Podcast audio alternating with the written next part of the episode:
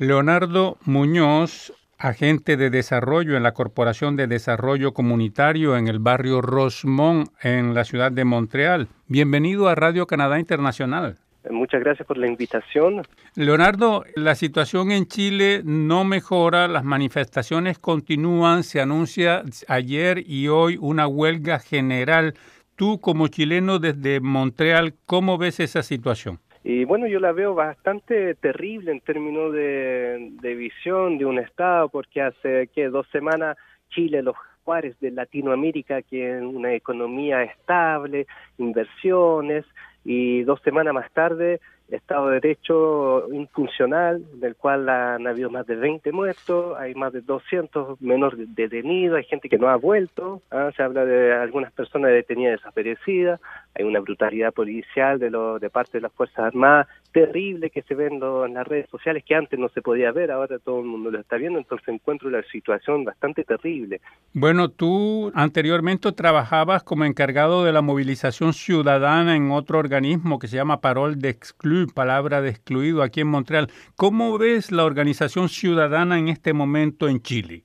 Hay un paralelo interesante en el cual, eh, en el marco de este trabajo, estábamos organizando eh, comunidades en una lucha contra la pobreza y cómo lo hacíamos, lo hacíamos en función de los intereses del grupo que se, que se creaba. En, este, en el caso de Chile, que bueno, no es el caso, es un poco terrible, es decir, pero el tema es el mismo. Hay aquí una rebelión iniciada por estudiantes, por menores de edad, que tienen todo mi, mi, mi apoyo, que el cual migró justamente a una lucha contra las inigualdades sociales del famoso jaguar de Chile, en el cual se nombra, se habla perfectamente de empleos precarios, de un acceso a la salud pública deficiente, un acceso a la salud, a la educación deficiente, a las pensiones, a una privatización que hace que los eh, ciudadanos de Chile, 30% de su ingreso se van a empresas eh, privadas, es decir, al 1% de, de, del Chile. Entonces eso es una, para mí eso son, eh, está esa similitud en la cual las inigualdades sociales aprovechan a muy pocos y muchas personas, la mayoría, tienen que sufrir y tratar de sobrevivir hoy día en los años 2020.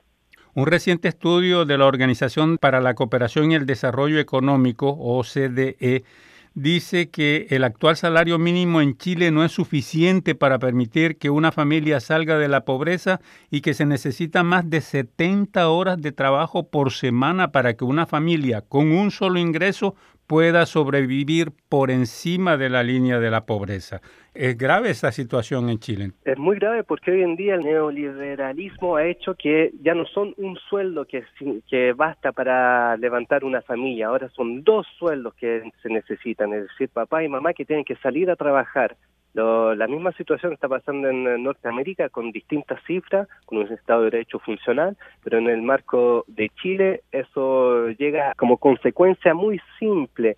Se me olvidó el ministro que anunciaba en uno de los de las alzas de transporte que iban a dar una rebaja a los trabajadores, trabajadoras de Chile que usaban el metro en la madrugada, es decir, están diciendo al pueblo que no gana, que si te levantas más temprano para ir a trabajar, vas a pagar menos el transporte de, del metro.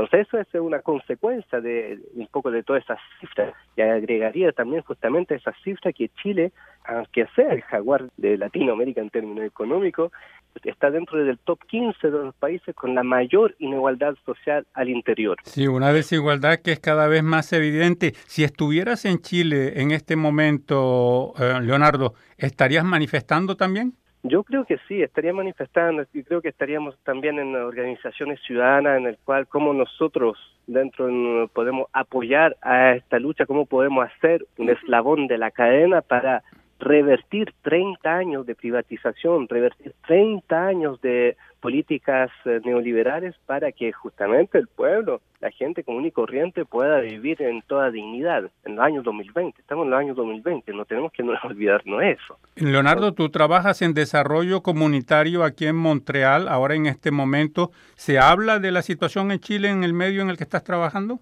No mucho, ah, digamos que estas situaciones no mucho, lo que estaba pasando en Ecuador tampoco, porque y estamos en un medio, por lo menos no, no es negativo, un medio francófono que ve con el tienen sus problemas de inigualdades sociales. El tema que se habla aquí es cómo todos juntos podemos desarrollar el barrio Rosmo de forma socialmente. Bueno, Leonardo, ¿te gustaría agregar algo en particular antes de terminar esta entrevista? Sí, me gustaría decir que pese a todo eso, lo que más me asusta es la represión del Estado que está habiendo, en el cual eh, se ve los militares disparando a la gente, al pueblo, militares disparando a su propio pueblo, entonces a mí eso, eso me causa siempre temor, porque la última vez que fue eso fueron cinco mil y tantos detenidos desaparecidos y que aún no han vuelto, entonces me, a mí me da miedo que, que Chile vuelva a caer en ese episodios de masacre y de de no respetar a, los derechos de las personas. Leonardo Muñoz, muchísimas gracias por esta entrevista a Radio Canadá Internacional. Muchas gracias y hasta la próxima.